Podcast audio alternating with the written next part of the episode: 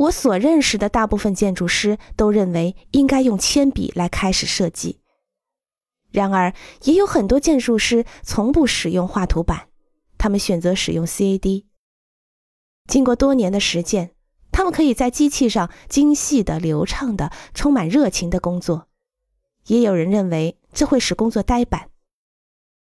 今天的学生是伴随计算机一起长大的，因此毫无疑问，当他们开始发展基于计算机的优秀设计技能的时候，他们有一定的优势。